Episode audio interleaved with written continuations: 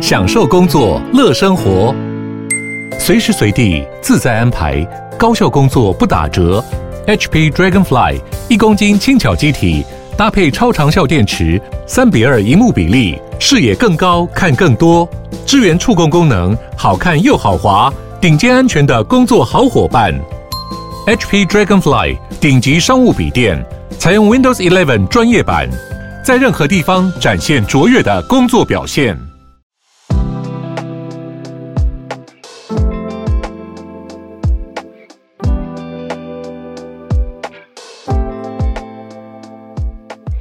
早安，欢迎来到今天一月十六号星期二的全球串联早安新闻。我是浩尔，跟大家一起度过今天早安新闻的时间。今天，嗯，社群时间准备了两个题目。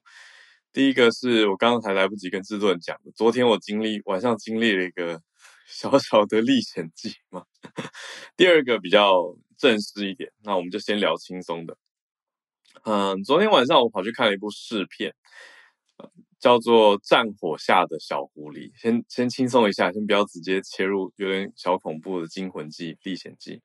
呃，电影是蛮有趣的一部片，它真的是在讲，它真的拿狐狸实拍，诶，就真的是让还让演员去养了一只狐狸。那故事的视角也很特别，因为竟然呈现了，嗯，当年二战前到二战之间加入纳粹的一个年轻人。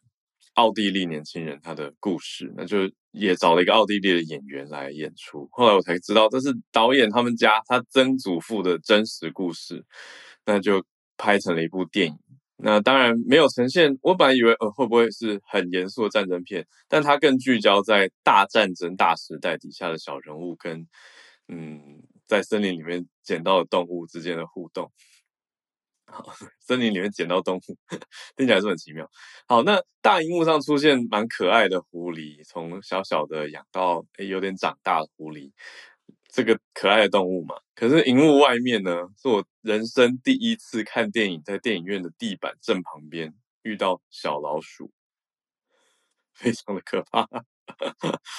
那那发现什么画面呢？非常有趣哦，就是因为我昨天。在开演的时候冲进去，所以我坐在第一排比较差的位置。那我们这一排的人呢，嗯，就最最最最前面嘛，所以荧幕比较亮的时候，我们就稍微看得到电影院的地板，就看到有一个有点不小的影子在往我们第一排座位去移动。我就想说，是大蟑螂吗？大蟑螂的话我还好，可以把它踩掉。那 我还好，对，真的。那那结果后来发现，嗯。没有不对，这个比例以蟑螂来说有点过度巨大了。那稍微又定睛瞄了一下，是一只小老鼠。那它往我们椅子这一排靠近的时候，我们这一排所有人的脚全部收到椅子上，因为大家也不知道怎么办，那就只好先把椅脚脚收到椅子上，想说先不要碰到再说。那可是真的很靠近的时候，大家就 踏地板。就是大家用不同散乱的脚步去踏地板，我觉得我们跟小老鼠其实不知道谁比较害怕。我觉得它看起来其实很想要离开电影院，但是门又关着，它又不够小只钻不出去，所以就这样，在电影很感人的时候，小老鼠就会往我们的座位冲，我们就踩踏，把它赶往门口啊啊！所以就非常的奇妙的情绪，就是就是那个音乐啊跟画面很激动，就很感动的时候，就嗯处理一下老鼠啊。所以就来来回回很惊魂的几次，这是我第一次在电影院遇到老鼠。那我马上后来走出电影院的时候，一边跟朋友聊，一边查了 PTT 的一篇文章，叫做“没有电影没有老鼠的电影院？”问号，就有人在盘点这件事情。好，我看一下聊天室，大家电影院遇过老鼠吗？我第一次诶，我第一次遇到，可是后来见有人跟我说，这其实很正常，老大楼里面很正常，甚至有人跟我说某电影院。固定有在找人，没不定时的会来整理一下，或者会来清理一下老鼠，抱起来有点太可爱喽。好，所以这个画面就是比较轻松一点的社群题目。好，那现在整个画风要大转变了，来到我们今天一个比较正式一点的社群题是什么呢？就是，嗯，施明德过世了，民进党的前党主席施明德八十三岁，在他生日的。一月十五号也是他离开世界的这一天哦，他家人甚至说他留下了生日，没有忌日。好，那施明德，我跟他最接近的一次呢，是二零零六年。为什么这样说呢？因为那个时候我在台北车站补习，他在台北车站倒扁。那 所以红三军当时是非常大片的。那个时候施明德还讲过一个很有意思的话，他说一人一百块，还要招募大家来倒扁嘛。那他倒扁是有原因的啊，是因为爆发出了弊案。当时陈水扁任总统，陈水扁是二两千年的时候选上了总统，那二当到二零零八嘛，那二零零六的时候就爆发了弊案，所以就有一整批的红衫军开始出现倒扁。那红衫军的领头羊当然就是施明德。施明德他真的是在台以台湾民主化的进程当中非常重要的一位，现在已经成为了历史人物。那是近代史从党外运动时期一直到中到美丽岛，那他他在狱中进进出出，最后加起来有二十几年的人生是在牢狱生涯当中度过的。那我说跟他最接近的时候，真的就是我们在补习班的教室里面，听着外面红衫军的声音，听着他拿着麦克风大喊，那带领台下支持者呼喊的那个声音。就上课会受到干扰，那就是 我们当时，我我我自己体感上跟这个运动最接近的时候，现在一转眼也非常非常久了。那这个就是在社群上面这两天的一个重大消息，大家对于他有不同的看法、不同的想法。有一派人把他誉为台湾曼德拉，认为是台湾民主化运动，它是非常重要的工程。但也有一些人认为他在民进党当中的做法导致了不同的分裂，那后来裂解出了不同的派系的局面等等。毕竟他曾经身为民进党的党主席，后来却认为理念啊跟概念上已经不同了。他也提出过一些比较争议性的言论跟消息，甚至还提出过一个说法，是说民进党的创党主席是一位江律师，那说他。自己在过世前跟施明德坦言，说自己曾经是国民党的特务等等。那这些在后来他讲出来之后，民进党各方有不同的说法。那因为江律师也已经不在人世，所以没有办法跟他对照。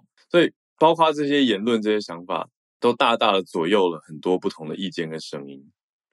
那如果我们拉长来看，以民主化进程来说，施明德的确是非常重要的一位近代人物。那他已经在一月十五号，就是昨天时间的消息。好，这就是我们今天，嗯，可以说是一小一大的社群新闻哦，跟大家分享。好啊，那我们有听友之前写了一封算很认真用心的信，要跟我分享说，说浩尔那个小路不在的时候，你的声音有时候会往下。掉，那就会让听的人听的感觉好像这一整天的精神都不是那么好。我就觉得哇，我任重道远，所以我我真的是提醒我自己。那我也要解释一下为什么会这样子，是因为我希望我在播报的时候听起来不要太太漂浮，所以我希望可以再安稳一点，我才会提醒自己让声音往下沉，这样听起来比较稳定。可是，嗯。我也没有意意想到会给这样的感觉，因为他就提这个听友是非常支持我的听友，因为他还有听我另外一个节目叫做《关键英语教室》，他说关键英语教室就不会啊。那我是认为，因为时事的严肃性，所以我会稍微想要平衡一下。毕竟我不知道大家有没有印象，在两三年前那个时候小鹿不在的话，我自己一个人主持，我会想要加大口味、加重口味，所以。有的时候我火力吹太猛了，就就被听众听了也很不舒服。他们就说浩尔怎么像脱缰野马？那我就觉得啊，要一直平衡，一直平衡啊。总之，我试着让我的语调也稍微维持在中间，而且虽然我们的新闻有一些严肃，可是还是要点亮大家每一天。所以如果有一些，我现在做一些调整。如果大家有一些建议的话，可以再告诉我们哈，让我们知道一下怎么调整会更好。也非常谢谢用心写信来给任何建议的听友们。我们来盘点一下今天的四题国际题，我们就先从嗯第一个是外交大题目开始讲起，是诺鲁宣布跟台湾断交了。那这不是第一次哦，这样说起来是我蛮微妙。那断过又回来，但现在又断，但这次看起来感觉比较不会回来。好 啊。这样会不会又讲得太轻松了？但我可以分享一下自己在口译工作上面跟诺鲁的一些交流。好，那第二题则是中国继续讲，他之前我们说了嘛，他三月开始跟泰国是互相永久免签。那现在关于签证，中国又宣布了一个新消息，是对于瑞士单方面的免签，这个是新消息。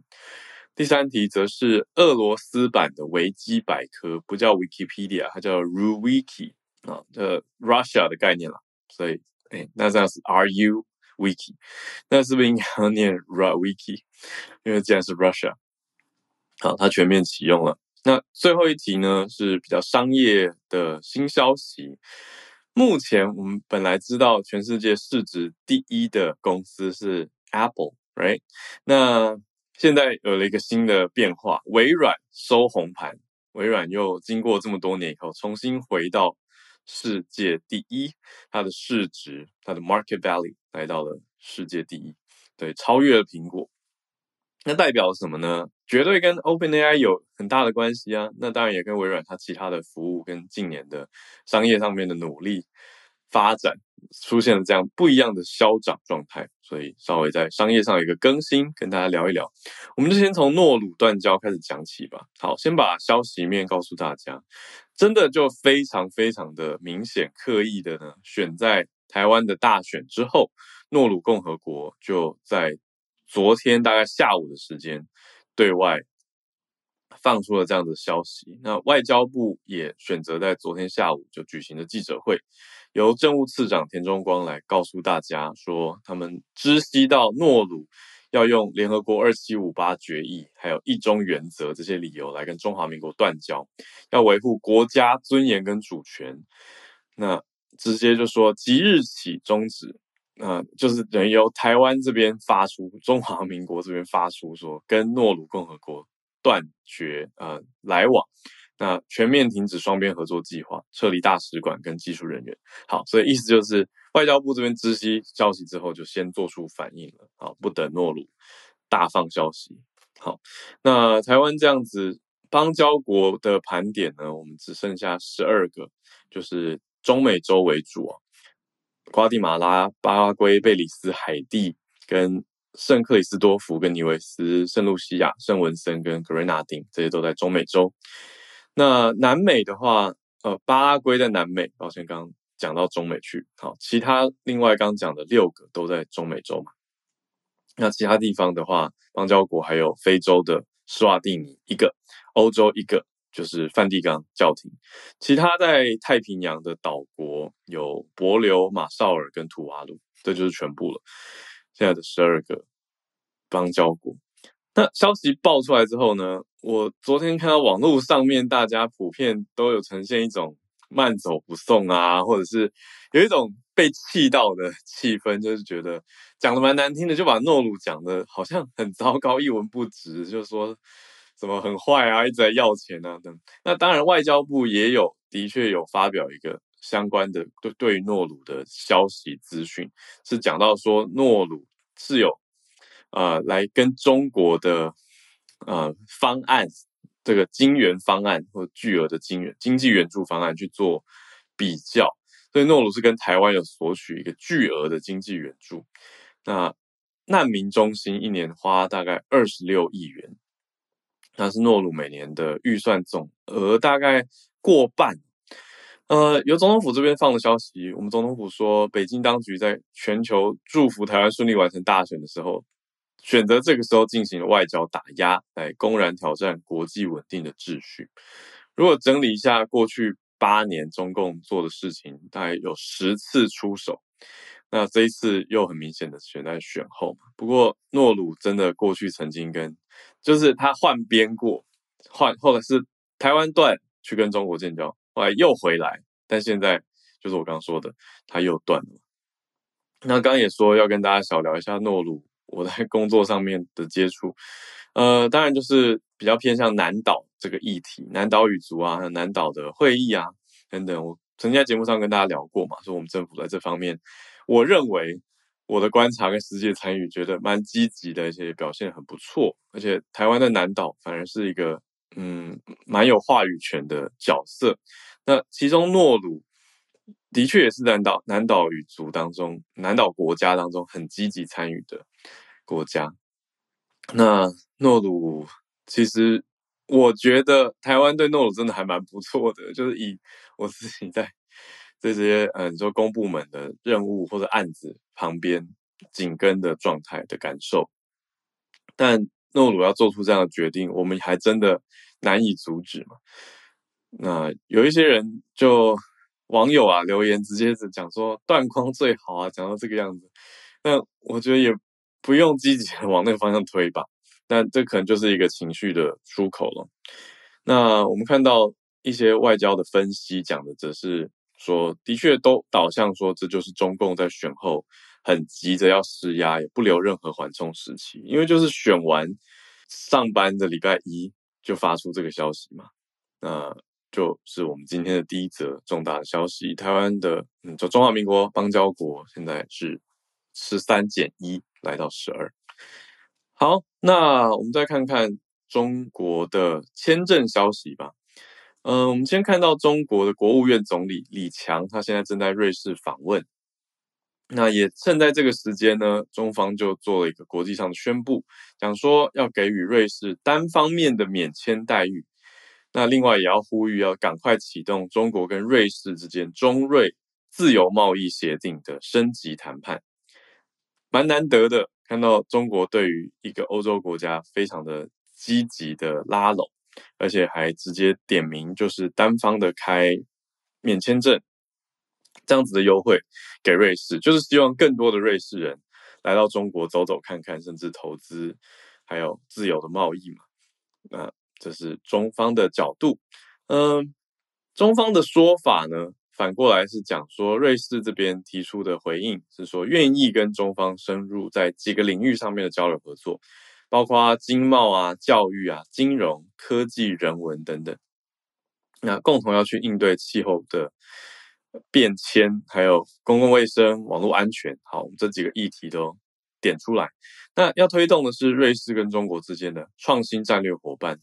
好，那我们如果整理一下呢，欧呃中国在欧洲国家有哪些的动作？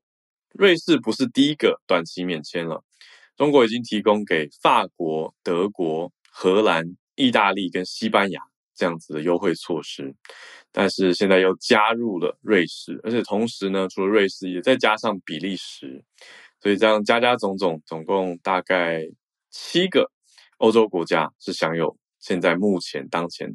去中国短期访问不需要签证的优惠，好，也看出中国想要在欧洲这边拉拢更多的经贸伙伴。那这些经济呃欧洲国家虽然许多，包括法国，在国际上面喊声是很大的哦，是讲说要去中啊等等，但是国家的利益、国家的合作，当然还是在继续的谈下去。可是看到中国比较积极的。在针对这些国家开放免签跟拉拢，好，这是我们的今天前两大题。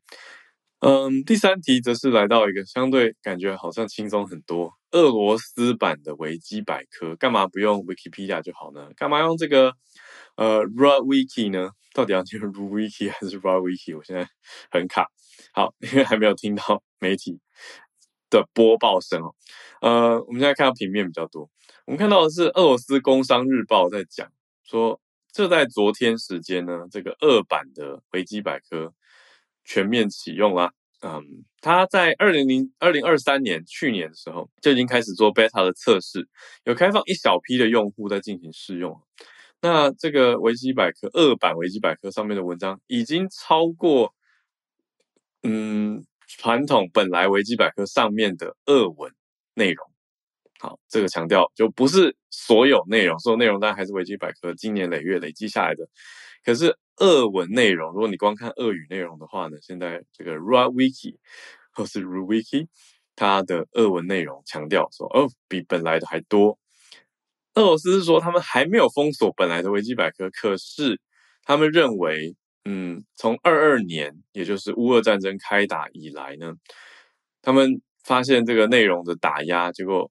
维基百科是俄罗斯少数幸存下来的独立资讯来源之一，可是俄罗斯的法院对维基百科开了一连串的罚单，主要是他们认为维基百科的内容啊，跟乌克兰有关的内容有一些问题，所以就对维基百科很有意见。那在也在前年二二年的五月呢，当时普丁就批准了一个维基百科替代平台方案，所以整个讲起来其实还蛮奇妙的，就是。一这个俄国国家用整个国家的角度，或是统治者的角度，认为你那个国际新闻网站或是国际的资讯网站，就有一些不实的东西还有问题，我们看了很烦躁，所以我们自己立法通过，要成立一个俄国版的。那现在就真的通过了，而且 要启用了，所以俄国俄国特色的维基百科，俄国版的很特别。不过。刚也说了嘛，还蛮有意思的，就是也还没有说要去计划封锁掉本来的，可是就要用自己的版本。那上面的内容有出现比较近代的、很近期的一些条目，包括阿拉伯以色列冲突升级啊，还有俄罗斯在乌克兰的军事行动，也是一个词条，都出现在这个俄国版的维基百科上面。那这个计划到底？它的背后是谁呢？俄国的《工商日报》报道出来的很神秘，只说不会揭露这项计划的成本开销，也不会公布网站投资者的名字，蒙上了一层非常神秘的色彩。而且再加上这个是普丁他在二二年五月批准的，我觉得这背后官方的色彩实在是太强烈了。还有包括他去继续的更新他们自己的外宣消息的可能性哦，所以让大家知道。有这个网站，还有它背后的来龙去脉是如此。这是我们今天第三题。我们今天第四题呢，是微软来关心一下这个微软重新超车苹果，经过好多年没有这样子的事情了。看到微软它收了红盘，在大概前几天的时间，微软的股价往上涨了一些，那变成了。全球市值最高的公司，我看到的外电是在十二号的时候收盘，股价上涨百分之一。那这是微软它从二零二一年来第一次收盘的市值是高于 Apple。路透社的报道讲到说，市场比较担忧 iPhone 的需求疲软，所以这个制造商苹果的股价呢，就在当天只上涨了百分之零点二。那微软相比之下上涨百分之一，表现亮眼。那呈现出来的市值多高呢？微软来到了二点八八七兆美元，那苹果现在是在二点八七五，所以他们其实也非常接近啊，就在呃，好说接近，以兆来说很接近，可是换算出来的话，零点差这个多少？零点零一兆。一千万美元的差别，所以还是很高的落差。可是以兆来看，就是哎小数点而已。主要是微软去年股价涨了百分之五十七啦，那今年截到现在为止也才开年嘛，上旬而已，涨到百分之三。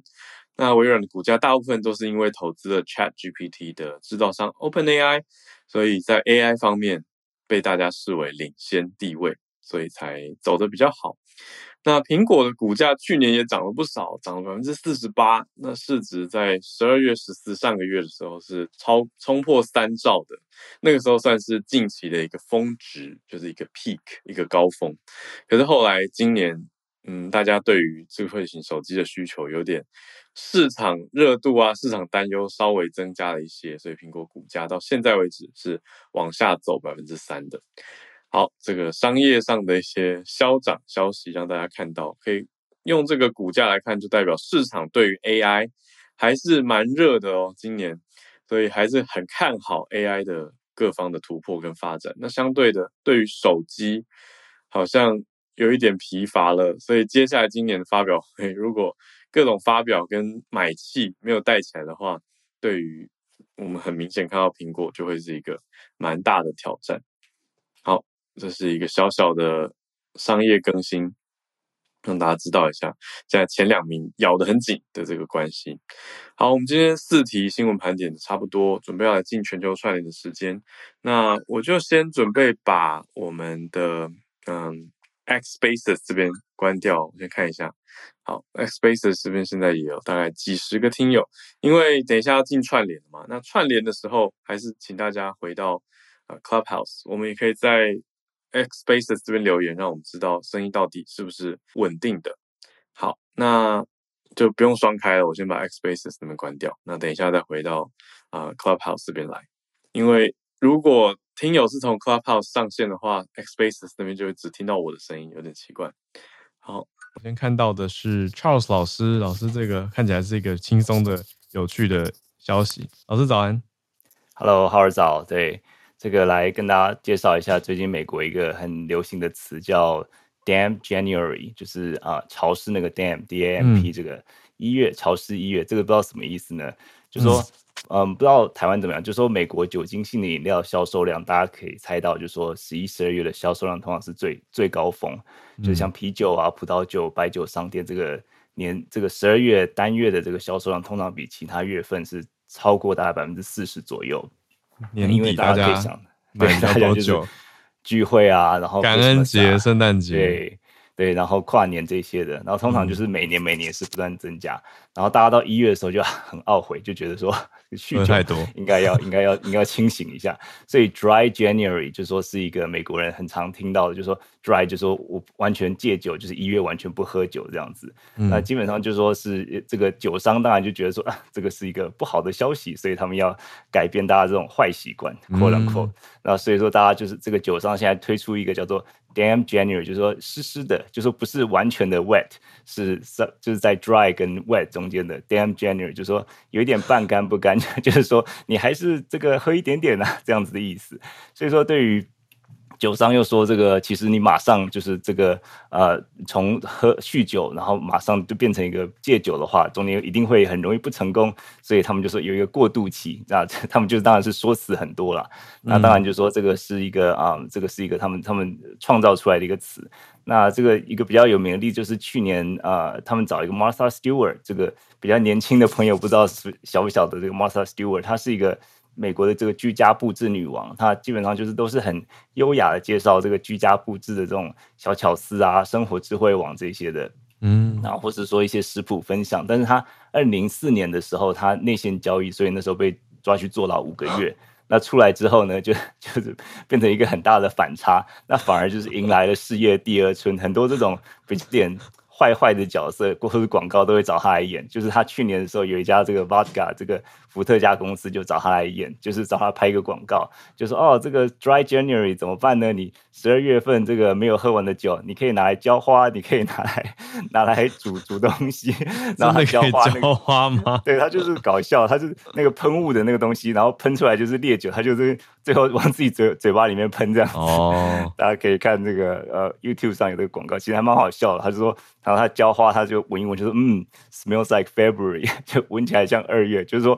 就说要开始喝酒，喝酒了，嗯、对，然后就是就是就是也是一个酒商的伎俩啦。不过这个也是一个，当然就是美国这种不管是酒精饮料，这个当然也是跟通膨有受到影响嘛。那基本上很多的酒精的饮料都是提高，这个这个年增率都是两位数的这个提高。不过就是大家这个并没有让大家的这个消费减少。不过这个就是一个跟大家介绍，这个算是一个呃美国蛮生活化的一个用词，就是 Damn January。那其实原本是 Dry January，现在变 Damn January。不过就是也是要这个呃这个 disclaimer，就是未成年不要喝酒，然后小小酌怡情啦。不过大家就是呃还是要保持清醒就是了。对，是的，跟大家分享一下。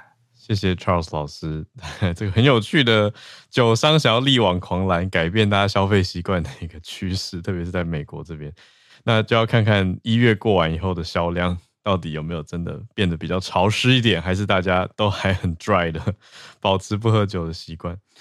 还是有押一个头韵啊，很有趣，就是说 dry 变成 damp，很很故意，好有很有趣的事情，也多认识了一位。我我本来真的不知道 Martha Stewart，现在知道了。对，这个这个 damn 这个字，其实我觉得还蛮有意思，就是说他们。呃，他们就是像浩尔说，就是他都是 D 开头嘛。嗯。那我一开始可能就是，哎，为什么不用是，比如像 moist，或是用一些其他的字？嗯、那当然就是除了押头韵之外，就是 damn 这个字就是有一点点，它其实有点像，有点像我们晒衣服有没有？就是有点下雨天、阴天晒衣服那种衣服半干不干。晒不干。它对，它是比较偏干。可是没有偏没有那么偏湿，比起 moist moist 就是又偏湿一点的，所以它是一个光谱。所以酒商就说：“ 哎，这个你们就喝一点点没关系，就有一点点这种这种这种 undertone 呀。”嗯，就是推一个微微饮酒的这种概念。对对对，好有趣。谢谢老师带来这个算跟经济很有关系的一种酒商的做法或者一个数据趋势、市场消费的趋势。好，那我们来继续的连线，跟芭比来连线。芭比选到了一个香港相关的消息。芭比早安，早安，好啊。早。我想要补充一下，Charles 老师刚刚那个词放在台湾应该就是“吸积嘞”。应该没错，小酌小酌一月，类似这个概念。对，然后呃，今天跟大家分享，就是去过香港的朋友应该都有几个共同的印象，就是除了每个人走路都很快之外，然后过马路的那个号志声非常逼人，再来就是每栋大楼都在比高的。嗯，那在世界高建筑与都市人居学会。截至二零二三年的统计呢，香港拥有全世界最多超过一百五十公尺的摩天大楼，总数是五百五十三座。哇！那第二名的深圳是三百六十七，第三名的纽约是三百一十四，就是它真的比例是非常非常高的。嗯、可是，在一九七零年代的时候，全香港只有一座在中环的康乐大厦。哦，它现对它现在更名叫做颐和大厦，在当时的一百七十八点五公尺呢，它是。呃，亚洲最高的建筑物，而且它不论是在结构设计跟施作的进程上，也缔造了许多的第一。嗯、那先说为什么香港在七零年代它只有一栋摩天大楼？因为香港政府它在一九零三年的时候，它设下了建筑物的高度限制。哦、如果说你要盖超过五层楼的房子呢，你必须会就是获得总督会同行政局的同意。嗯，那放到现在的话，就等于说你要香港特首李家超同意，你才能盖五楼。对 所以所以大部分呃当时的房子都是四层楼加天台的设计哦。那一直到一九五五年的时候，面对就是贸易啊港口的转型，政府才放宽了建筑物高度的限制。嗯，所以在一九七一年的十月，康乐大厦它在加拿大籍的日裔建筑师木下一他的设计规划之后，开始动工兴建。那很快速的，在一九七三年四月就落成了，那也让它成为香港首栋高五十二层楼的摩天大厦。嗯，那它的命名呢？康乐大厦它的命名纯粹是因为它盖在康乐广场旁边。嗯，对。那一直到一九八八年，香港最大的英资财团颐和总部它搬到这里来之后，就直接改名为颐和大厦。哦，对，可以让一栋大厦改名字，就知道这个财团有多大。那、嗯、这个大厦的外观呢，比较特别的是，它是全数圆形的窗户。哦，那这个设计呢，当初只是为了讨好老婆而已，因为他们在，因为他们在就是设计师他在经过就是很多高楼的时候，他太太就说：“怎么窗户都是方形的，好无聊哦。”所以，于是他就为这栋大厦呢创造了一整排的圆形窗户，让它成为焦点。所以，就是让颐和大厦成为香港的地标。那他他当时刷新的建筑记录还包括拥有亚洲最快的电梯、最大型的空调水冷机组，还有刚刚提到标志性的一千七百四十八扇的圆形玻璃窗，而且它只用了一千天就盖到楼顶的速度。嗯，那连接到颐和它周围的中区行人天桥系统呢，它的桥身下方也藏有就是海水冷却的系统管道，这些都是非常有前瞻性的建筑设计。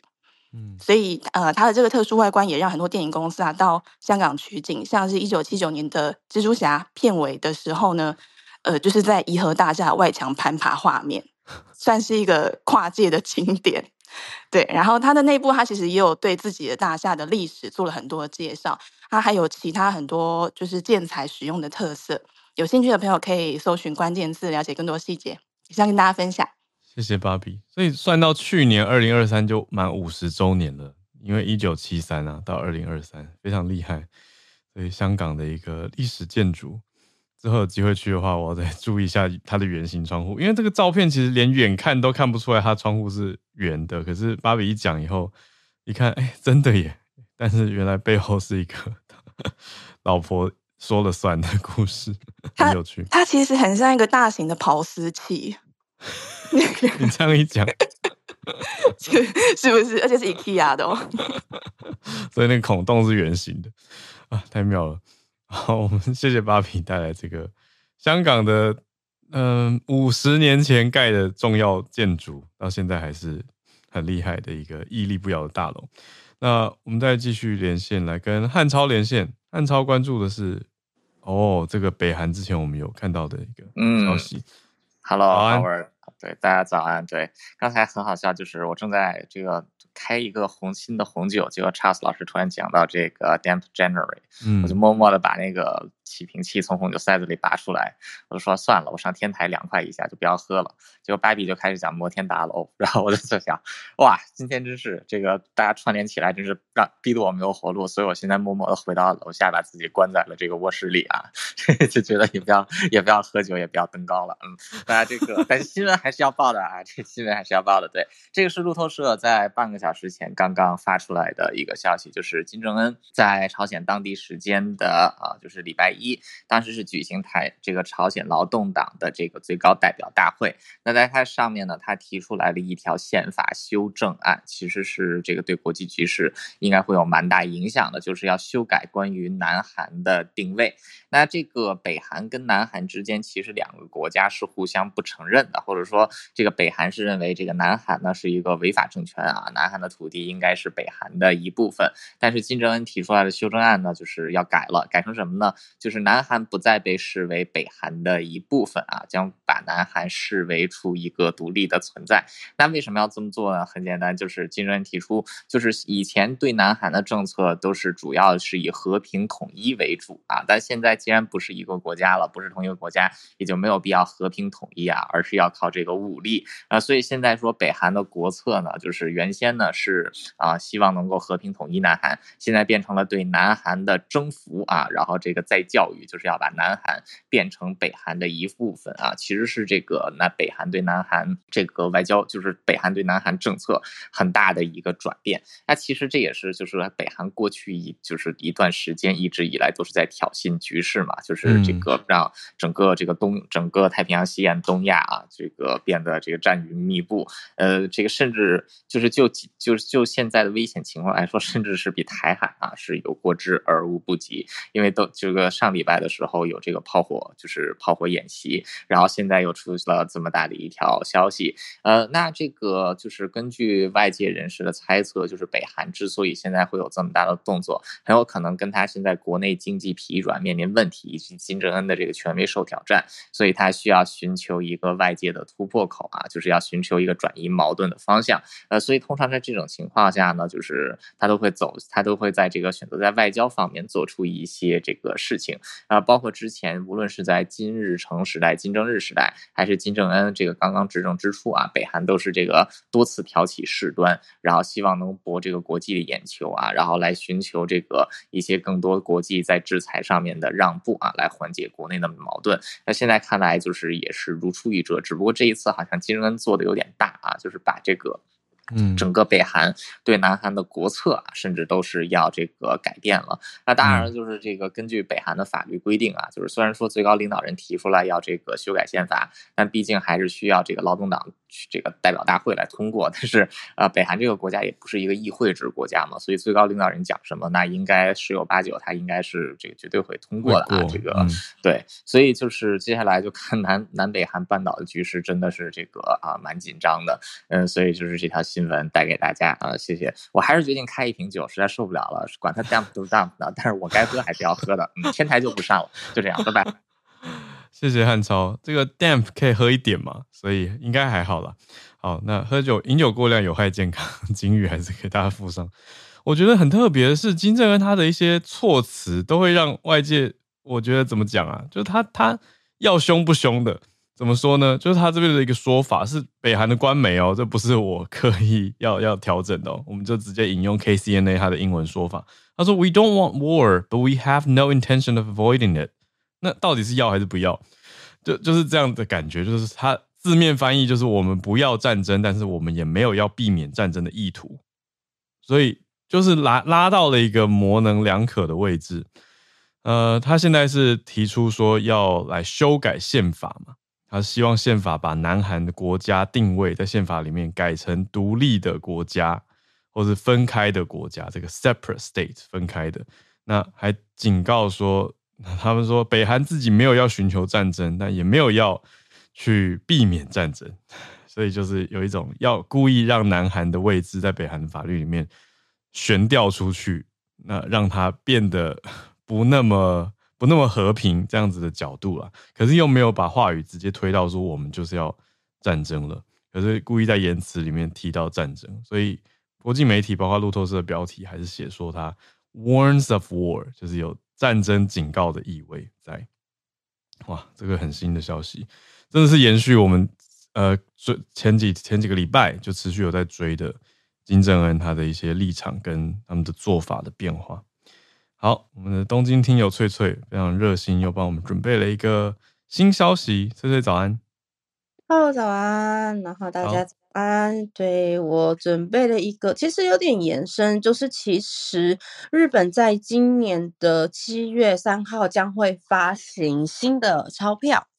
那新的钞票上面，其实上次也有稍稍的呃稍微的介绍过。那一万块的话，会变成是嗯、近代日本经济之父的涩泽龙一。那五千元的钞票呢，会是日本第一位就是女留学生的金田美子。那千元的话呢，是将那个破伤风的治、呃、开发破伤风的治疗者的北里柴三郎。好，那这是。回为二十年的更换嘛，可是其实，在更换的同时呢，也会有带来另外一种就是新的经济效益。也就是说呢，他们现在目前嗯负责生产就是银行的 ATM 的公司，预计今年的生产数量啊，将到达前年的两倍，近两万台左右。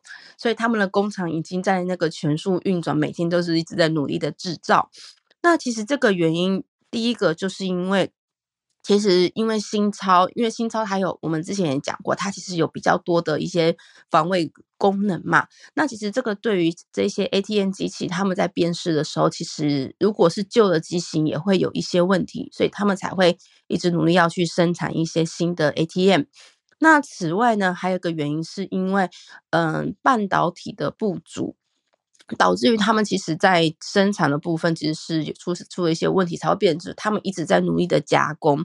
所以呢，他们因为但半导体短缺的反弹，导致于他们的生产量反而大增。那这些呢，呃，因为。大家之后来日本就是旅游的时候，也可能会遇到，就是你拿到新钞，可是如果你不是人工，也就是你不是直接付钱给真实的人的话，如果你可能去一些地方你要投钱的话，可能会遇到，呃，你投了新钞，可是却他不受理的情况。所以这也就是为什么现在 ATM 或者是有可能不少的一些机器，他们都要面临一些算是转换期这样子。对，所以呢。基本上在发售之后，呃，就是开始发行新钞之后，可能有部分的自动贩卖机，他们是没有办法使用新钞的，在七月之后。那所以其实如果大家来到日本的时候，可以仔细注意一下，其实针对这种情况，很多的。不管是自动贩卖机，或者是说有一些投币机，它会直接写说它有没有应对，比如说新钞或者是新的五百元日币，因为其实五百元日币它也有分新旧，嗯，在之前就有，那有些是没有办法应对的。那这种情况可能就是你只能拿旧钞出来用，但是当然旧钞基本上还可以再用个十几年了，所以大家就是也就是放心这样子。五百不是铜板吗？铜板是五百对，但是因为其实五百元日币之前有更新过一次，嗯，也是蛮之前的事情呢。但是在更新之后，其实还是有部分的，嗯、呃，就是自动贩卖机啊，它是没有应没办法应对，就是五百元的硬币，不只是自动贩卖机，甚至有一些车站的嗯、呃、投票，就是那个售票机，它也会写说我们有应对新版的五百元日币，对。嗯对，那这其实就是一个在怎么讲纸钞啊，或者是说硬币在转换的时候，可能会遇到一个小小的问题。那只是因为其实知道，因为换纸钞或是那个纸币，嗯，就是硬币也不是突然就换的，所以就是突然遇到的时候，的确也是会有一些困扰。那我们只可能都没有想到这样子，那就想说，哎，刚好看到这个消息，觉得蛮有趣，因为换一个纸钞就要换很多 ATM，哎，我真的还没有想到这件事，也想说可以跟大家来，就是稍微的分享一下下，对啊，那就是之后可能大家来的时候也是稍微注意一下，但是因为毕竟是新的纸钞，虽然说是在七月三号之后会开始发行。但它也不是说瞬间就会你知道在全国流通，因为毕竟那个你要去银行一直换新的那个印纸钞嘛，而且再加上就像我刚刚讲的，因为还有蛮多机器，它可能也没有应对，没办法应对新的纸钞，所以其实也。我觉得新纸钞的流通不会比想象中的，不是一夜更新的那种，而是它可能会慢慢慢慢的会出现在大家的生活之中。只是大家来的时候可能会稍微注意一下，因为其实通常我们都会在那个就是银行换钱，对，嗯、所以可能会先拿到新钞的，说不定反而是来观光的大家。嗯，嗯，那就是做一个小小的呃，怎么讲资讯的更新，那就是我的分享，谢谢，谢谢翠翠。对啊，七月三号预计会发行。那我看到的主要对观光客来说的差别就是数字会变大，一万啊、五千啊，还有一千，背面数字都很明显会加大，但是上面的头像也都换掉了。好哇，好，这个真的是用蛮久的，从有有印象来，我我的有我的印象来，就一直是目前这一批呃纸钞。那七月三号开始会。开始有新的发行流通，谢谢翠翠带来这个消息的整理。那我们今天的串联就在这边差不多告一个段落，比较早结束哦。我们谢谢 Charles 老师、芭比跟汉超，还有翠翠带来的串联时间的各种消息。那我们我自己再补充一题好了，来做一个最后的结尾，当做我的串联投稿，因为。我在节目上曾经介绍过一个语言学习平台嘛，叫做 Duolingo。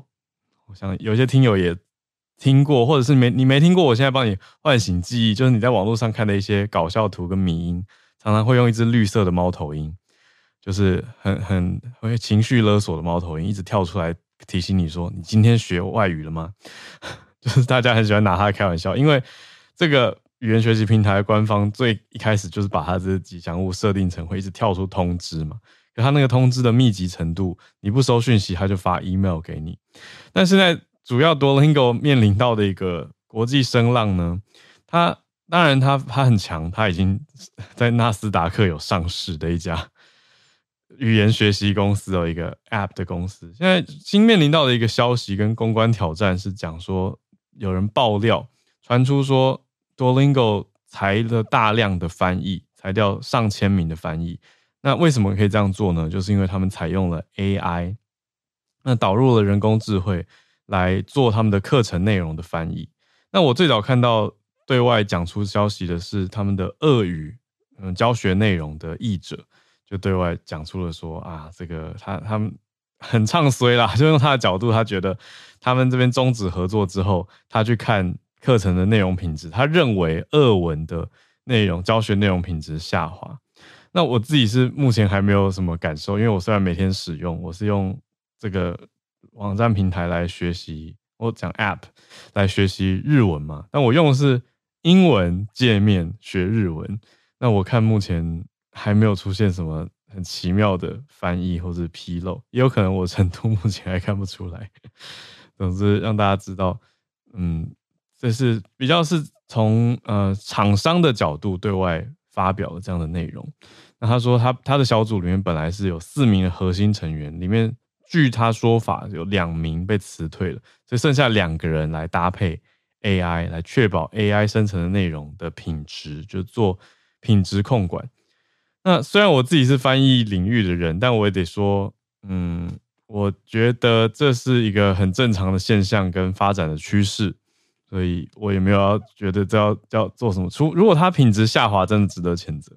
但如果嗯，业主选择用这个方式来当做辅助工具，来减少实际翻译工作者的本来的工作负担，那从译者转成编辑人员的话，我得说，嗯，这个在业界行之有年啦。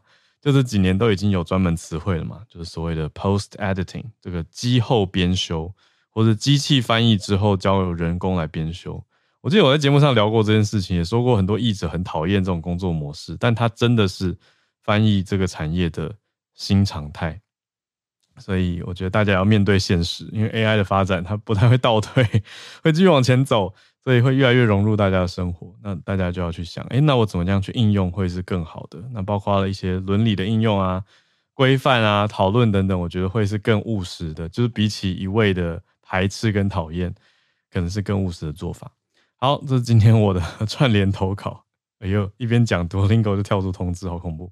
好，那这也是我们今天的节目尾声，再次谢谢 Charles 老师、芭比、汉超跟翠翠的串联。